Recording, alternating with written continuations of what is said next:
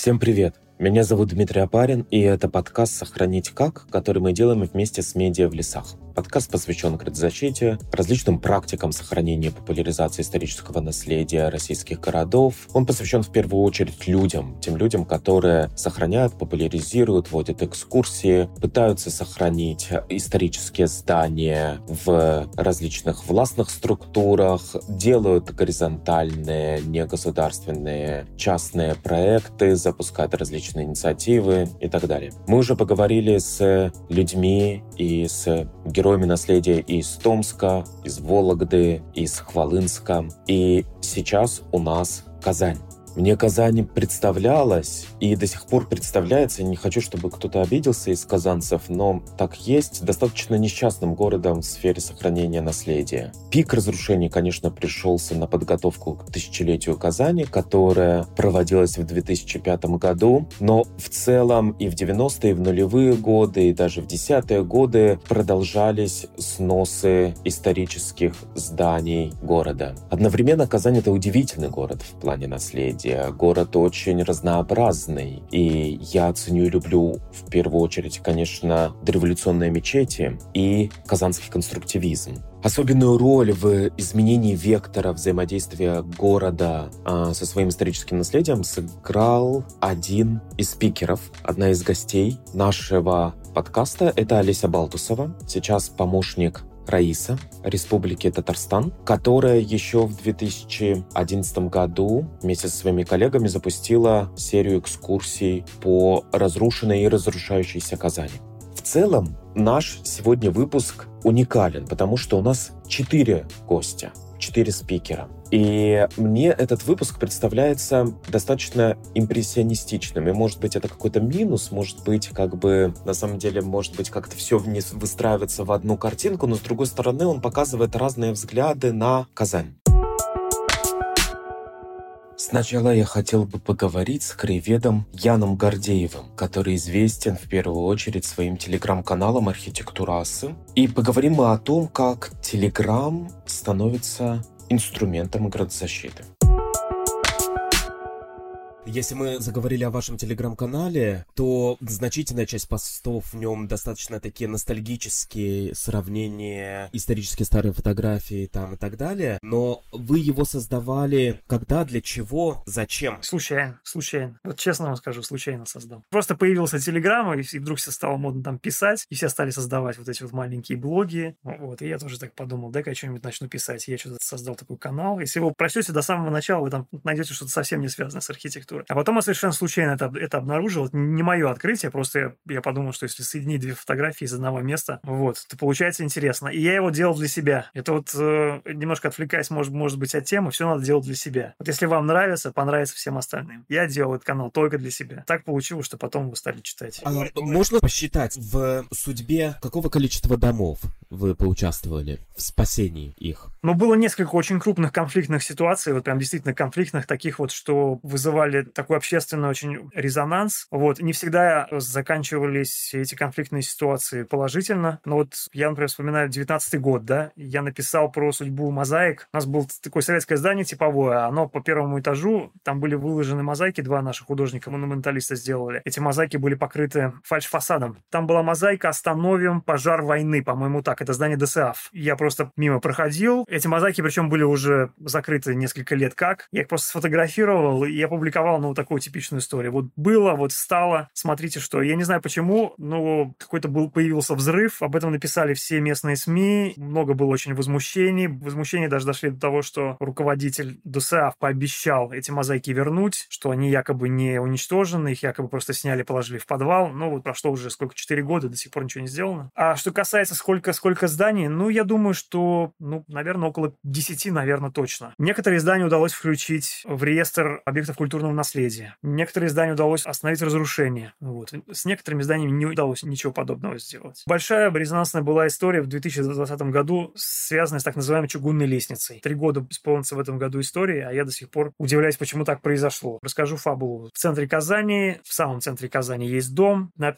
первых двух этажах ресторан-кафе, на последующих хостел. Дом такой вроде бы, с одной стороны, не очень старый, но в его основе лежит очень старинной постройкой. Первые два этажа соединяют такая очень красивая чугунная лестница. Красивая такая, действительно. Три пролета, по-моему, у нее еще, и а, площадка между лестничная. И вот в 2020 году женщина со странным именем, ее звали Рада, Рада Русских, может быть, это псевдоним, но она утверждала, что это настоящее имя. Она выложила в Инстаграме фотографию, в которой написала, что вот купила в Казани по дешевке лестницу чугунную. Сейчас будем выпиливать, отвезем куда-нибудь. Я не помню, куда она хотела отвезти. И кто-то из моих друзей скинул в общий чат, ну, в который общаются люди, вот, занимающиеся в том числе градозащитой. Он скинул, или я у него в Фейсбуке увидел. Ребята, что происходит? Помогите опознать место. Я посмотрел, сразу же место узнал и написал у себя в Телеграм-канале о том, что вот собирается лестницу выпиливать. Друзья градозащитники, они там сказали потом, у этого здания нет охранного статуса. И владелец в своем праве, он может его хоть по кирпичикам разобрать и продать. И я спрашиваю их, ничего нельзя сделать? Они говорят, нет ничего, с юридической стороны вообще ничего нельзя сделать, он имеет право продать, эта женщина имеет право купить, выпилить, сделать все, что угодно, хоть на помойку выбросить. Вот, и я в так, таких расстроенных чувствах написал об этом, что вот в Казани до сих пор такое происходит. А эта лестница, надо еще сказать, это все-таки центр города, ресторан, там часто очень фотосессии какие-то девочки проводили, ну, такие вот. Ну, действительно, такая атмосферная очень лестница. Можете потом фотографии найти. Вот, я не знаю, почему так произошло. Я лег спать, на следующее утро проснулся, по-моему, ко мне позвонили все федеральные телеканалы. Я не знаю, почему их заинтересовала эта лестница. Может, потому что это был конец года, им нужно было что-то писать, но резонанс был очень большой. И так получилось. Потом даже возникали дискуссии, вообще имели ли мы право так делать, имело ли право государство так делать. Сделка с юридической стороны чистая, была фактически аннулирована здание было включено в реестр, а эта лестница была поставлена в этом реестре как предмет охраны. У вас значительная часть постов, например, в телеграм-канале, они посвящены вот этому сравнению, как выглядела та или иная улица или дом, как сейчас это выглядит территория. И в целом это, конечно, очень часто очень меланхоличные посты, потому что очень часто это, вы... это изменилось до неузнаваемости, ты ничего совершенно не понимаешь и не можешь соотнести. Либо очень часто визуально выигрыш принадлежит, конечно, историческому периоду, когда ты сравниваешь, как было, как стало. В чем суть таких телеграммов, про разные города в России очень много. Таких сайтов очень много. Почему людям это интересно? И почему мне это, например, интересно, даже если я не являюсь казанцем и для меня эти места неузнаваемы? В чем вы видите? Мне самому интересно понять, почему это вдруг привлекает внимание людей. Ну, потому что в каком-то смысле живем в учебнике истории. Но сейчас это более очевидно. Может быть, несколько лет назад это было менее очевидно, потому что на наше поколение пришлось очень ну, много тектонических таких вот сдвигов. Вот вот, мы, может быть, в каком-то смысле счастливые люди, ну, даже если просто посмотреть. Вот я родился, началась перестройка, потом рухнул Советский Союз, потом там началась Чеченская война. Я помню, например, что творилось в Татарстане в 90-е годы. Вот, сейчас известные события тоже заставляют задуматься над, над тем, что происходит. Но в каком-то смысле мы пытаемся ответить на вопрос, кто мы, потому что за сто лет отвечали ну, по-разному. И вот я говорю, что вот это вот э, эти тектонические такие сдвиги, в том числе в сознании и в убеждении, они ведь случаются, ну, наверное, раз в тысячу тысячу лет с таким большим количеством, количеством людей. Но вот на моей памяти, да, город не имел никакого значения. Ну, просто он считался просто помойкой со всеми его памятниками. Не имел никакой ценности. Я помню, я был юноша, наверное, и мой папа разговаривал с руководителем страховой компании. Такой был богатый довольно человек. По-моему, сейчас уже умер, но не имеет значения. И он говорит, у меня сегодня жена что-то плакала. И папа его спрашивает, а почему плакала? Он говорит, да там, говорит, на ее улице родной здание, говорит, какое-то разрушили. И она плакала. Ну, потому что она помнила это здание с детства. А мне, говорит, вообще все равно, хоть все, говорит, разнесите. Это, говорит, не име... зачем, говорит, нам нужно хранить это все, все старье. И вот от этой точки зрения мы перешли к другой точке зрения, прямо противоположной, по смыслу вообще прямо противоположной, что все оказывается ценно, и люди возмущаются даже когда сносят какие-то типовые советские постройки там 70-х годов. Ну, то есть вот э, в этом отношении мы такие люди очень радикального подхода. У нас либо седьмое небо, либо подземелье. Полярные оценки противоположные, и в каком-то смысле я думаю, что мы до сих пор себя ищем, пытаемся себя найти. Вот что у нас, оказывается, красивый город. Многие очень открыли это, если абсолютно недавно. Всю жизнь прожили, и вот вдруг себя открыли, что у нас, оказывается, красивый город. Что он тоже был когда-то очень красивым. Что, оказывается, у него очень богатая история. И до этого никакая история не ценилась. Естественно, это все вот, я думаю, потому что мы пытаемся до сих пор понять, что с нами произошло, что с нами происходит, и кто мы такие. Мне так кажется, это моя точка зрения.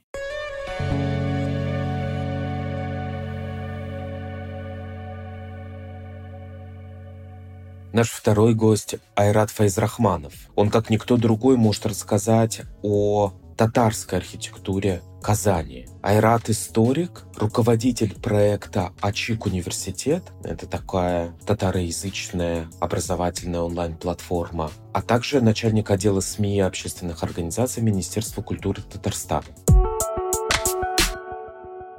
Ты специалист по наследию татарских слобод Казани. И сразу я хочу спросить тебя, мы можем говорить о татарском наследии Казани как об отдельном историко-культурном и архитектурном феномене? Да, конечно, у нас на территории России насчитывается более 50 татарских слобод в разных городах, начиная от Иркутска, заканчивая, ну, даже Петербургом можно говорить о наличии татарской слободы, да, и бывших союзных республик или бывших колониальных территорий, которые стали сейчас независимыми, тоже существовали татарские слободы. В Петропавловске, например, на севере Казахстана. Да, конечно, Казахстан, Узбекистан, в Ташкенте там своя татарская слобода была, да. И мы можем говорить даже о Китае, о Саудовской Аравии, где были такие свои небольшие татарские общины, которые формировали небольшую пространственное отношение татарскую слободу. Где-то это наследие сохранилось неплохо, и даже Казань в этом отношении не является, наверное, лучшим примером. А просто где-то вот слободы сохранились как живой организм. В Казани, к сожалению, именно как как э, живой организм со своими жителями в лице вот таких аутентичных татар, да, они практически не сохранились. И если мы говорим, возвращаясь к вопросу о феномене татарской архитектуры, он сосредоточен именно в татарских слободах прежде всего, но в то же время, в советское время, в 30-е годы начал формироваться феномен э, татарской национальной архитектуры. Естественно, каждая союзная республика, наверное, должна была иметь свою национальную архитектуру. Ну и шли к тому, что и автономные республики должны были иметь тоже свою национальную архитектура. Но Татарская ССР стояла особняком. Мы всегда стремились к тому, чтобы стать союзной республикой, и в чем-то даже были впереди союзных республик. И поэтому в 30-е годы у нас складывается своя архитектурная школа, и такие свои вставочки в сталинскую архитектуру появляются. А татарский театр оперы и балета является вот таким, наверное, средоточием советской, сталинской национальной архитектуры в Казани, где множество и во внешнем убранстве зданий, здании и внутреннем убранстве здания, множество вот элементов декора такого лепнины, связанные с национальными татарскими узорами. А простые сталинки тоже, э, там элементы э, декора, лепнины периодически использовались в сталинской архитектуре. А в 70-е, тоже 80-е годы девятиэтажки простые, 14-этажки тоже такие вот узоры использовались, там балконы, какие-то вот элементы тоже пытались использовать. К сожалению, в последнее время практически это сведено на нет. Такое наши обычные такие скворечники, многоэтажки,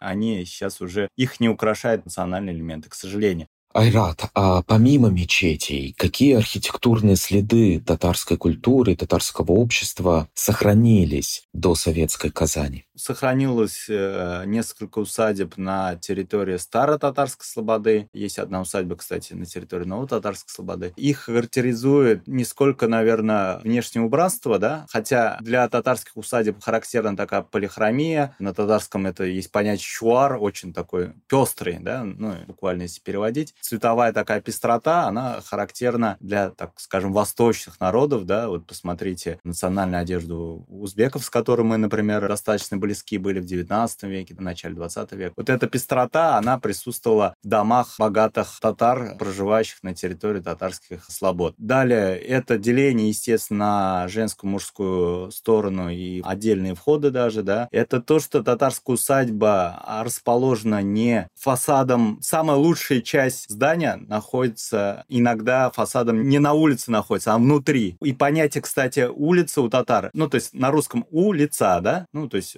лицо должно быть здание видно, да, так скажем. У татар это урам, это совершенно другая концепция построения пространства, да. Может, кто-то знает булочку урама, да, вот такая закругленная. Урам это вот нечто такое закругленное. Это, наверное, такое кочевническое понятие, когда юрты вот так располагались кругом, да, закруглялись. И вот это урам сохранился, понятие у татар. И в 19 начале 20 века это выразилось в том, что лучшая часть здания не находилась фасадом а, на улице. Она, она в глубине могла находиться. Если сейчас мы обратим внимание на села, да, татарские, кстати, у нас есть понятие заказания, казан-арте. Это самая, так скажем, концентрация татарской этничности там. Это вот буквально 30-40 километров от Казани начинается множество татарских сел, которые очень влияли, кстати, на формирование среды в татарских слободах Казани. Потому что приезжали как раз из-за Казани жить в татарских слободах города. Ну, кстати, это ужасно интересно. Мы можем говорить о них. Если мы говорим о наследии Казани, то, наверное, о заказании тоже нужно говорить. Да, безусловно. Не в отрыве от Казани. Безусловно. И, наверное, вот эти, может быть, села, я предполагаю, сохранились лучше, чем та же историческая среда архитектурная в Казани. В них что-то сохранилось? Да, конечно, могу сказать об Однинском районе, о селе Большое Одня интересная деревянная архитектура, усадьбы, это все сохранилось, и главное, там живут люди. К сожалению, вот если мы говорим о старой татарской слободе, тем более о новой татарской слободе, о Биш-Балте, третья слобода татарской Казани, да, там практически нет сторожил, и как таковой татарской среды нет. Я видел, например, татарскую слободу Томска, она живее в этом плане. Прямо сидят у окна, пьют чай на лавочке, видно, вот татарская бабушка сидит, да, вот у нас такого уже нет. На заваленке татар татарскую бабушку, или ребенка там в тюбетейке не увидишь, да? Не знаю про бабушек и детей в тюбетейках, но татарская слобода в Томске, о которой, кстати, мы говорили в прошлом выпуске, посвященном Томску, соответственно, это, конечно, на мой взгляд, совершенно уникальное архитектурное и социальное явление исторического города. Кстати, цифры, да, скажу. 17 у нас исторических мечетей было, из них сохранилось 12. Ну, неплохая цифра.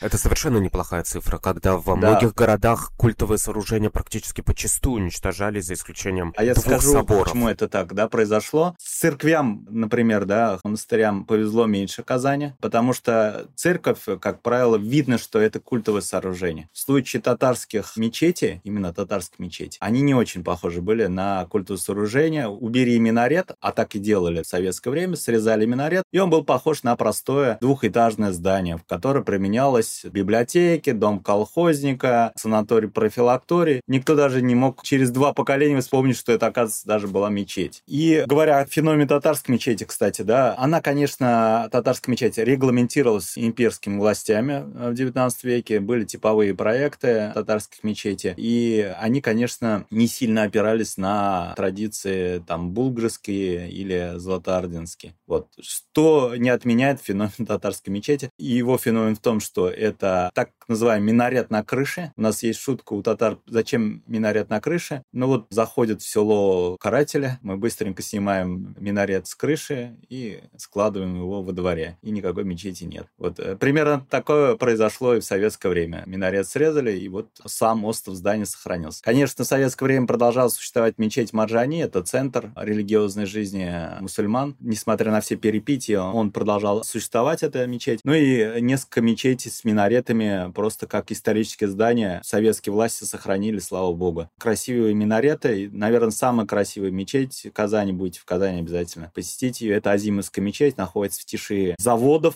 тиши такого частного сектора. Вот там чуть-чуть э, дух татарской слободы, дух соседской общины, он сохранился. Маленькая улочка, зданий 15. Это очень красивая мечеть с очень изящным таким тонким минаретом. Да, 53 метра, один из самых таких узких минаретов. Самый узкий минарет в Казани, самый маленький диаметр, с а, такими резными декоративными элементами, очень интересной лепниной. Внутри здания еще внутреннее убранство, очень интересно витражи, падение света очень интересно, практически любое время суток. По интересным падает солнечный свет, нужно заходить вовнутрь.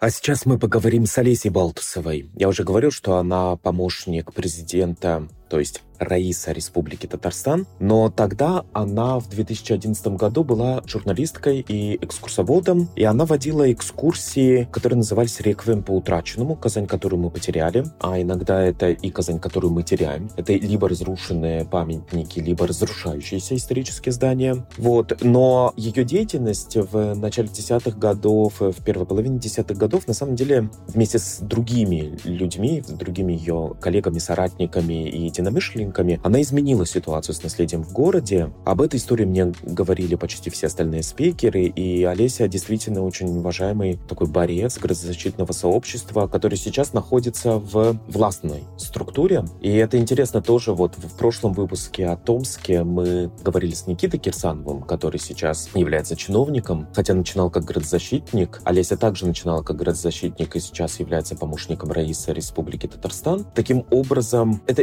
интересная такая дискуссионная тема о том, как человек из каких-то горизонтальных, негосударственных частных инициатив начинает бороться за наследие и потом понимает, что эффективнее на самом деле очень часто бороться уже будучи в властной какой-либо структуре.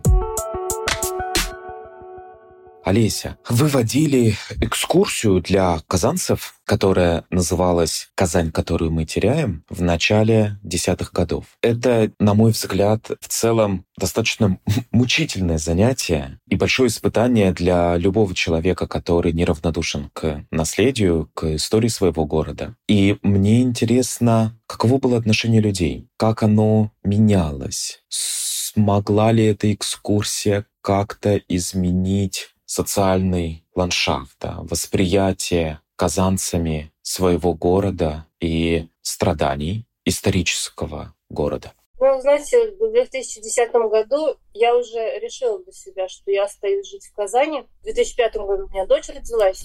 Я решила не переезжать в Петербург почувствовала свои корни. Казань моя родина, отсюда папа, конечно, там у меня шире биография, но тем не менее, то есть все последние там 60-х годов моя семья живет в Казани. И я решила, то есть, что я здесь остаюсь. А это, это основа всего. То есть, если это мой город, то я работаю в моем городе. И я тогда для себя решила, то есть я тогда занималась журналистикой, у меня первое образование журналист.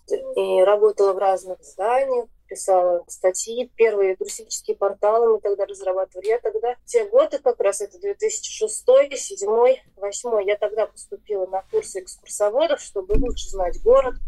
Ну, раз уж я тут осталась жить, я должна образование свое восполнить, знать город лучше. Ну, мне повезло с коллегами, с друзьями. У меня были наставники старшие, которые подсказывали, направляли. Я поступила, закончила последовательно курсы экскурсоводов. И опять же, вот повезло, тогда преподаватели наши были в университете в дополнительном образовании из ФАКа. Это были люди, которые любили Старую Казань. Это были люди, которые участвовали в той первой защитной волне, которые проиграли, которые с травмой со своей все они нам это передавали, они нам на курсах рассказывали о том, что мы сейчас водим экскурсии по другой Казани, не по той, по которой учились водить они, где сложилась Казанская школа экскурсоведения, известная в стране, золотые категории экскурсоводов, они очень этим дорожат, что методика, рассказы и показы, это важно, то есть это методисты такие сильные, кто все всегда там встречал туристов из речного порта, с вокзала, возили, ну, и вот эти вот экскурсоводы, они с болью рассказывают рассказывали о том, что сейчас город изменился, вы сейчас водите по-другому город, вы видите другие панорамы, и у вас на глазах предмет показа прямо сейчас уходит. Это, ну, можно было видеть действительно, то есть единичные случаи были, у нас на глазах разрушались объекты. Вот едем с группой по улице Чернышевского, сносит Чернышевского 10. Едем там по улице Дзержинского, Дзержинского 13-15 на глазах.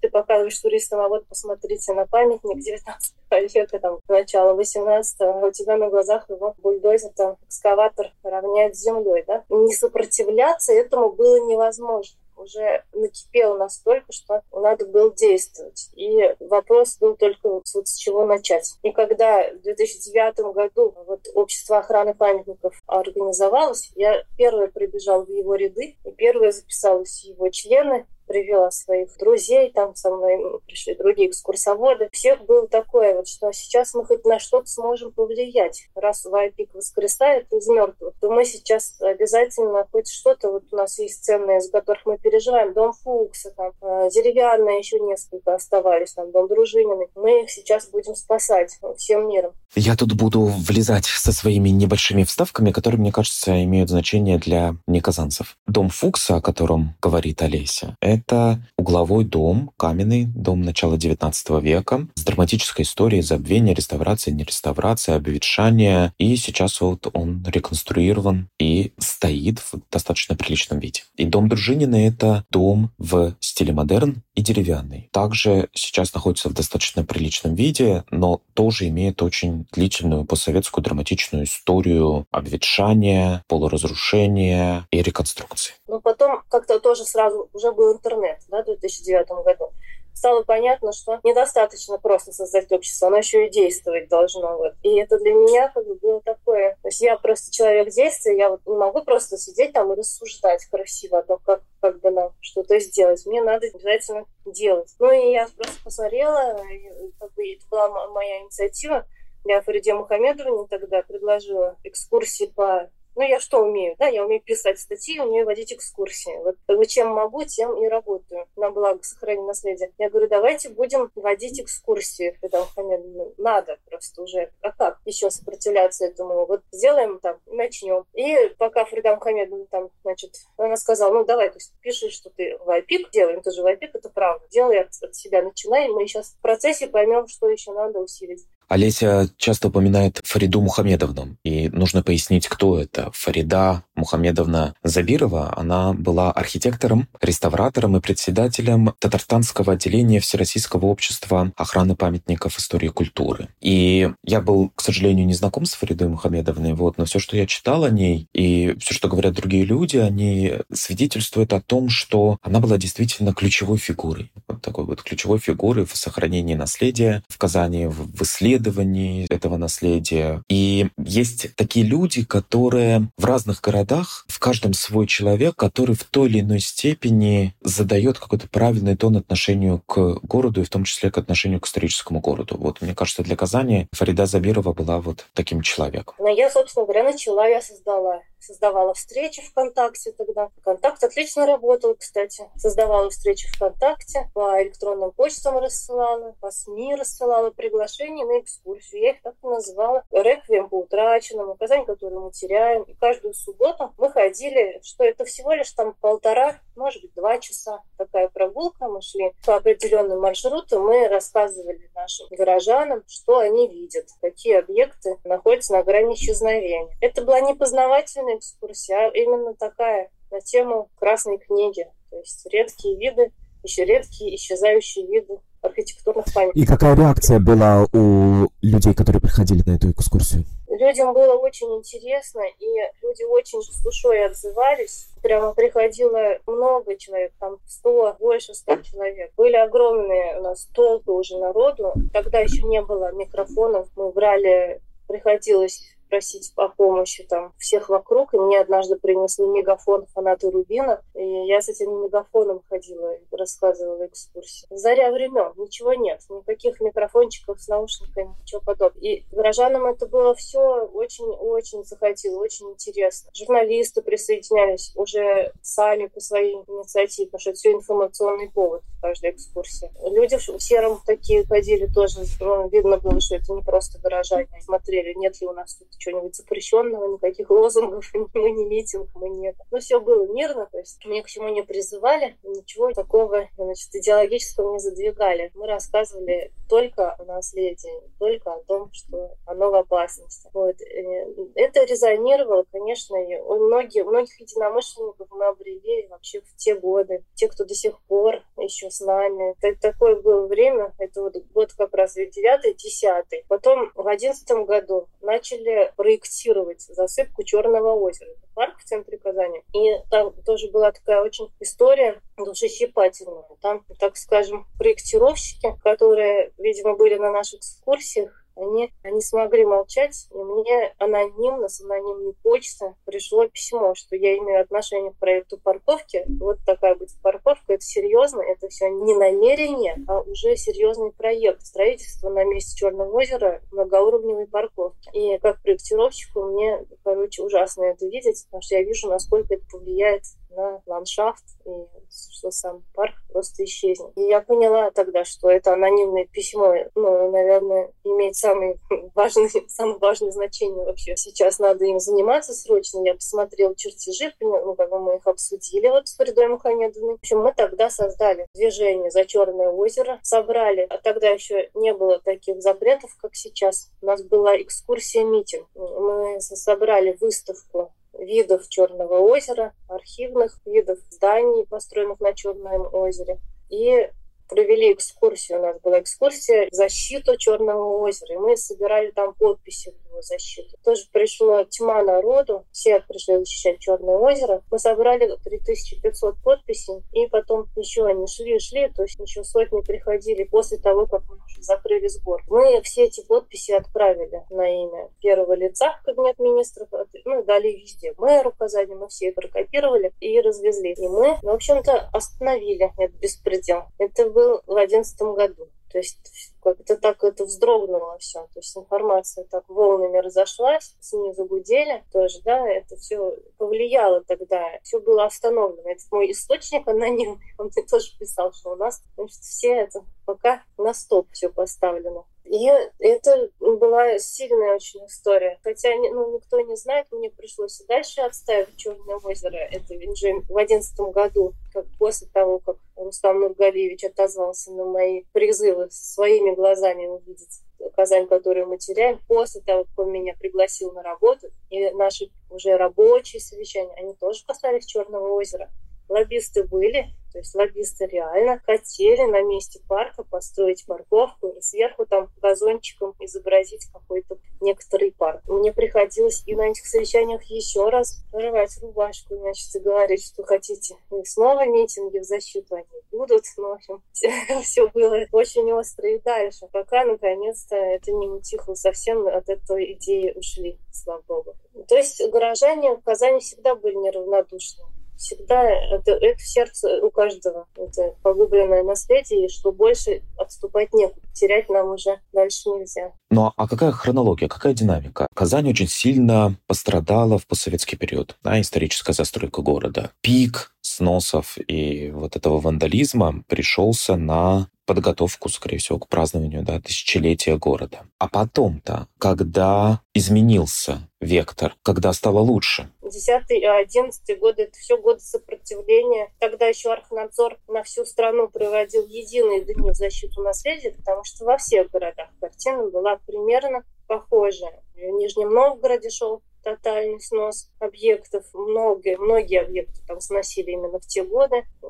Там, кто там губернатор тоже преследовал какие-то цели. Там. У нас были съезды городозащитников, мы об этом говорили, как раз обсуждали. Архнадзор московский, они начали организовывать вот единые дни в защиту, то есть назначалась дата, и все города в этот день проводили акцию защиты памятников. Это широко освещалось в стране федеральными средствами массовой информации. И мы как раз в 2011-2010 году мы как раз тоже такую акцию проводили в Казани. Мы показывали людям улицу Баумана, Мусаджалиля, квартал бывшего дворянского собрания, улица Рахматуллина. Это было очень-очень болезненно и отзывалось очень в людях. Люди приходили, вступали в АПИ. И мы, у нас в АПИК был очень многочисленный.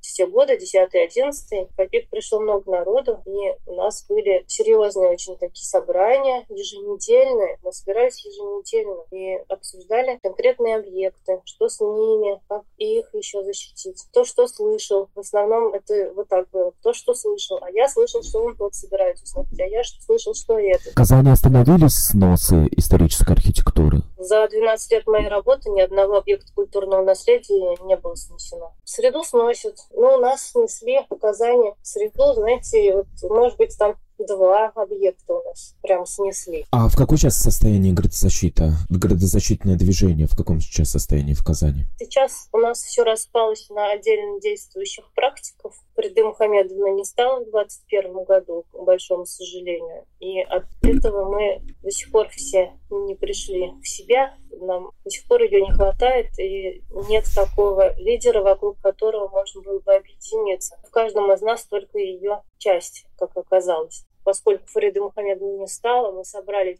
тех отдельных практиков наследия. Собрались мы, посидели в Национальной библиотеке, поговорили о том, что у каждого болит, что кому хочется делать, как бы, что нам для этого нужно, какие-то новые формы. У нас был целый такой однодневный семинар с утра до вечера позднего сидели. Это человек примерно 20 активных практиков наследия. Это и экскурсоводы, и реставраторы, разные другие специалисты да, в наследии. Мы очень долго рассуждали на эту тему. Вот. В общем-то, жив чат. Вот у нас есть внутренний чат практики наследия. Как это замечательное название, это замечательное понятие. Ну угу. да, да, да, практики, да, мы же да. все практики наследия. Практики наследия, да. И слава богу, что вот э, это есть, да, что мы состоим, как бы друг друга видим и можем сигнализировать. Вот что-то там, например, какое-то движение на объекте началось, они пишут, экскурсоводы пишут чат, так, на этом объекте там ведутся какие-то работы. Что это? Если я знаю, я им пишу, что там вот такой-то проект согласован, будет то-то, короче, все под контролем, не беспокойтесь. А если я не знаю, то я звоню там, э, спрашиваю, что это, то есть начинаю узнавать. Если там несанкционированные работы, мы, соответственно, принимаем меры, там что-то останавливаем. Извините, я тут опять со своей, а, может быть, кому-то покажется бессмысленной вставкой, но мне кажется, вот Олеся упомянула о чате и о каком-то диалоге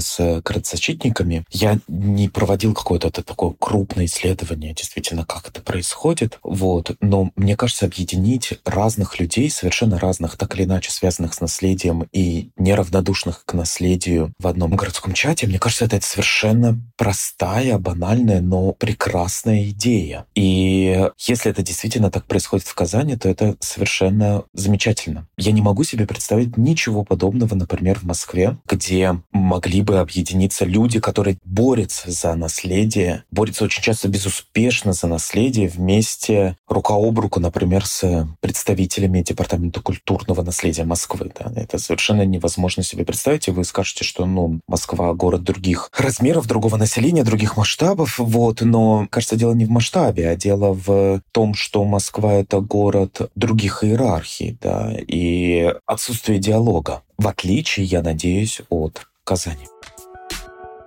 А кто такой градозащитник? Для меня кто такой градозащитник? Это такой боец, ранник наследия боец, который способен, вот чем мы все занимались ночью, когда что-то горит, выехать, стоять, тушить, заколачивать окна. То есть тот, кто прямо всегда, как говорится, круглосуточно включен телефон, и мы всегда выезжали на эти объекты. Но время изменилось. То есть сейчас, вот, если мы будем создавать новый вайпик, он будет другой. Он будет о краеведении, скорее всего. Он будет о просвещении, о популяризации наследия наследия. Потому что сейчас повестка у нас сменилась, она не такая резкая уже. Ну, поэтому, ну, это у вас. Поэтому я, как бы, когда... Я очень люблю защитников и сама к ним отношусь, но я понимаю, что если я сейчас буду, да, вот как мои коллеги, которые меня воспитывали в 2006 году и говорили, вы водите сейчас по другому городу, если я буду вот сейчас читать лекцию, я тоже им скажу, вы сейчас водите по другому городу, чем мы 10 лет назад. Сейчас нет Казань, которую мы теряли. Сейчас показываем делаем совершенно другие. И если я, например, вернусь в экскурсоведение сейчас, то я сама должна буду свои экскурсии переписать, риторику сменить,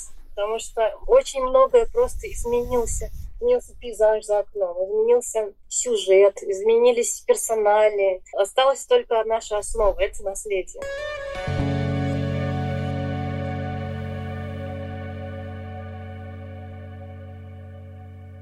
А сейчас я поговорю с Радифом Кашаповым. Мне кажется, Радифа знают в Казани все. Радиф – музыкант, журналист, драматург, гид, перформансист, креативный директор лейбла Yami Music. Забыл сказать, что первый раз, когда я приехал в Казань, мне Казань показали, я познакомился, и мне показали Казань как раз Айрат и Радиф. И это была совершенно замечательная... Я не могу сказать, что это экскурсия какая-то. Нет, это была вдумчивая, интересная такая историческая прогулка по городу.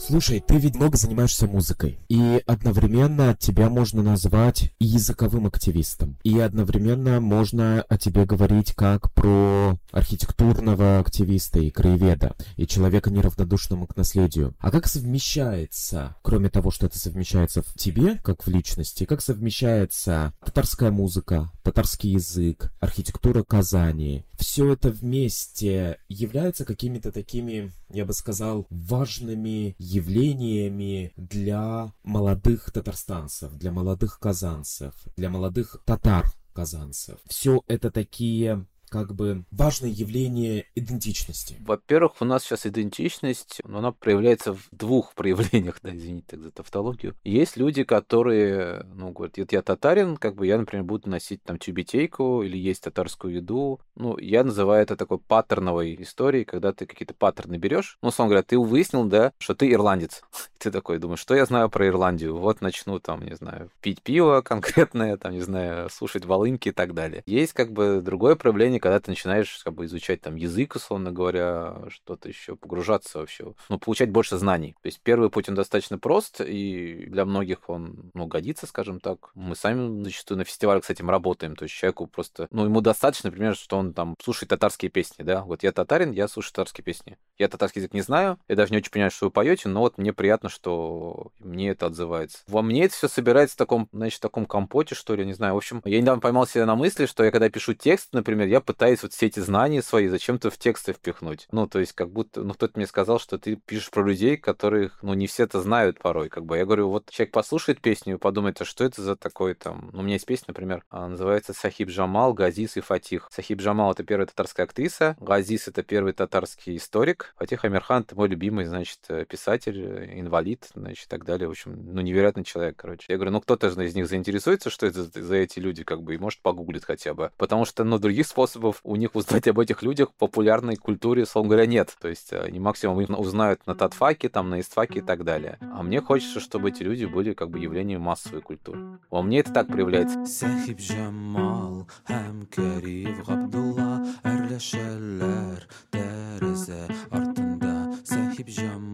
Тизден китер Уфага алты ел бар әле Инқилабқа Ғабдылғазиз һәм Рабиға still либо я очень люблю, например, писать в песнях какие-то топонимы, то есть писать про какие-то конкретные здания даже там, или про улицы, да, то есть я живу на, я там жил на улице Хади Такташ, я писал, что я вот на улице Хади Такташа делаю вот это, на проспекте Фатеха Амирхана делаю то. Я подумал, ну это ж круто, как бы, что люди понимают. Наверное, эта песня в Казани написана, как бы, человек, наверное, в Казани э, живет, и мне, конечно, очень хочется, чтобы, ну, творческие люди вообще проявляли себя вот именно как казанцы. Давайте писать как казанцы сарғайғанда бар ма үміт бар ма үміт бәлки соңғы ғасыр башында нешінші күн нешінші күн құяш ертеден у нас сейчас проходит Аксенов фест, да, Василий Аксенов, он родился в Казани. И я недавно решил изучить, что вообще Аксенов про Казань писал ну, не так уже много, на самом деле, как выяснилось, но все равно какие-то значимые тексты, которые до сих пор как бы котируются, ну, то есть они известные. Он там писал про джаз, какой-то джаз был крутой, да. Он писал, в каких домах он жил, соответственно, у его отца, который был на руководящей должности, у него есть свои мемуары, естественно, у его матери Гинзбург свои там известные мемуары, да, и так далее. То есть, говоришь, ну, если человек приезжает, мне бы хотелось, например, чтобы человек прочитал Аксенова, ну, как там, не знаю, люди читают Бродского и говорят, я хочу поехать в Петербург, да, как бы. А чтобы человек прочел Аксенова, говорит, я хочу поехать в Казань Казани посмотреть на эти все вещи. И мое, конечно, большое желание, чтобы какие-то мои творческие потуги вот на это влияли, что они были частью какого-то казанского творческого пространства, что ли, как бы, чтобы они описывали то, что сейчас происходит в Казани, как может, они через год устареют даже, но чтобы человек понимал, что это было тогда, это было с этими людьми, это вот такие песни. Не знаю, ответила тебе, у тебя Да, ответил. Э, ты знаешь, я немножко переформулирую. У меня есть такое впечатление, но, э,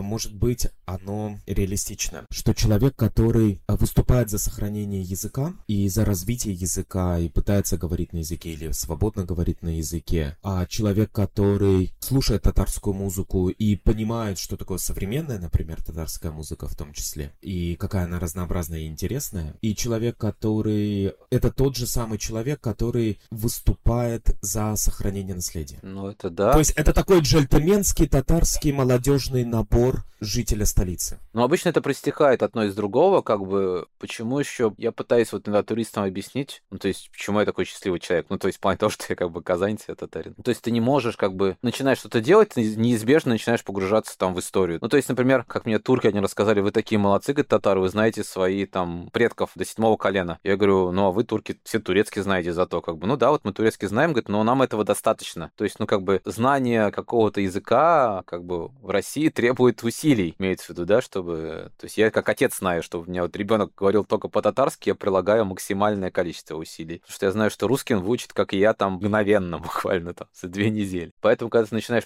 заниматься языком, неизбежно, естественно, ты начинаешь заниматься историей какой-то, и активизмом, и так далее. То есть, потому что если ты не прикладываешь этому усилий, соответственно, ну, ты теряешь эти навыки какие-то, и ты, ну, другим становишься. Не знаю, сколько это джентльменский набор, знаешь, это скорее как набор этого выживания, что ли. Такая там аптечка, вот эта вот кружка, ложка, нож. Если говорить про татарскую музыку, то, безусловно, там есть образ Казани. Ну, скажем так, нет какой-то глубокой топонимики. Там нет э, про какие-то конкретные, там, не знаю, в этом доме что-то происходило, там, э, или про какие-то конкретные районы. Кто не пишет про Суконку, там, или там про Бежбалту какую-нибудь, там, или вот на Новотатарке мы с тобой познакомились. Нет такого явления. Но как Казань как образ такой какой-то он существует. Мне, конечно, хотелось бы, чтобы было больше чего-то. Я на эту тему вспомнил, история была, у меня есть песня «Не уезжай из Казани» называется. И там такие, ну, строчки достаточно бытовые. То есть, ну, человек уезжает, потому что, не говоришь, не уезжай из Казани, потому что там, вот смотри, асфальт положили же уже, нормально же все. И мне какая-то женщина говорит, вы как будто пишете, как будто видите, что поете. Я говорю, а вы хотели бы, что я это написал, что типа не уезжай из Казани, здесь жил Муса Джалиль, здесь Габдулла Токай творил, да, говорю, вы сами в себе верите, что человек из-за этого не уедет из Казани? Ведь Казань-то это город, говорю, разный, он есть пафосный какой-то там, ну, который с вертолета хорошо наблюдать, а есть какие-то мелкие вещи, которые тебе понятны, там, кто-то скучает, ну, вот, по булочной, там, по столовке своей, не знаю, там, по пивной или что-то еще такое, там, по универу, куда он ходил. Мало кто скучает, потому что там жил Габдулла Тукай. Хотя, может быть, я немножечко скучаю. А ты почему мог бы скучать, если бы уехал из Казани? Ой, слушай, я вот недавно поехал в Петербург, в котором я не был год лет семь. Причем я с сыном ездил. То есть мы с ним наматывали. Понимаешь, я коляску взял, мы с коляской, значит, ездим с ним. Ему два с половиной года, и мы с ним по 15 километров, значит, туда-сюда. И я, значит, все это знаю уже, все помню. И я помню, что, во-первых, ну, мне что не понравилось в Петербурге, что туда надо... Ну, то есть ты даже в центре куда-то час едешь. Ты едешь, едешь, едешь, едешь, и как бы, ну, и ничего не меняется. Ну, по факту. Я, наверное, буду скучал по этой компактности. То есть, как бы, я когда приехал обратно, меня это прям поразило, что 20 минут ты уже в другом месте. Даже не то, что в другом месте, а ты говоришь, это все еще Казань, говорит, да, Казань, как бы, ну, извините, вокруг там, не знаю, вот тут справа СИЗО, а слева там э, барочная мечеть, а слева Кабан, там, это точно Казань, да, да, Казань. Дальше едешь, там уже какие-то озера, леса начинаются, все еще Казань там. Или в другую сторону едешь, там какие-то лютые спальные районы, да, как бы, и говоришь, а где тут историческая застройка? Братан говорит, вот буквально 100 метров от тебя начинается историческая застройка. Вот это все. Плюс, ну, мне нравится эта история сейчас, что то возникает какое-то понятие, ну не то, что там татарскости, а татарстанскости, что ли, даже. То есть, например, ну, что мои многие друзья, они знают татарский язык на уровне «привет», «саубал» и так далее. То есть для них это не чужие вещи, ну, там, для них татарская кухня — это тоже часть их культуры, скажем так. Они тоже чпачмаки любят есть. Вот вся вот эта вот вещь, ну, то есть когда реально есть смешение культур, оно реально здесь существует, не отдельно существует, как в других регионах порой, да, как бы, ну, не знаю, мне кажется, в Удмуртии, я вот ездил в Удмуртию на фестиваль, и там меня слушали удмурты, то есть и все. И мне знакомый говорю, мы не знали, что есть фестиваль какой-то. А ты говоришь, а у нас в Казани есть проходит татарский фестиваль, про него должны знать все. И как бы большинство людей в курсе, да, и все идут на него, и всем нормально, как бы, ну, человек поет по-татарски, но он же круто поет, как бы, нам нравится, все, все кайфует. Вот поэтому, наверное, я, конечно, безумно скучал бы.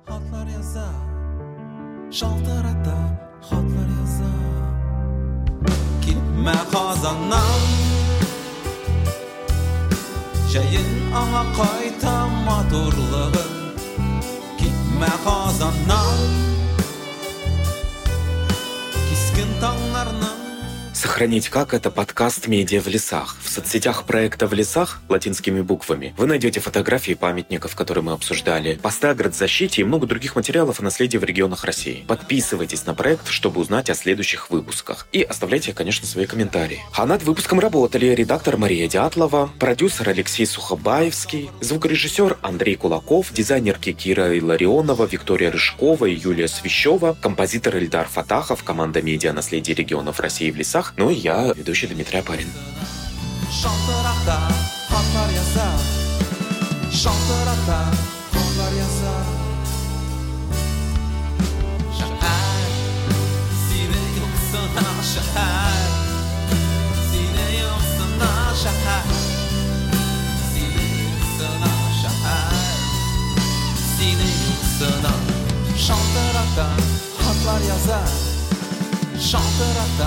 Patlar yasa Gitme kazanlar.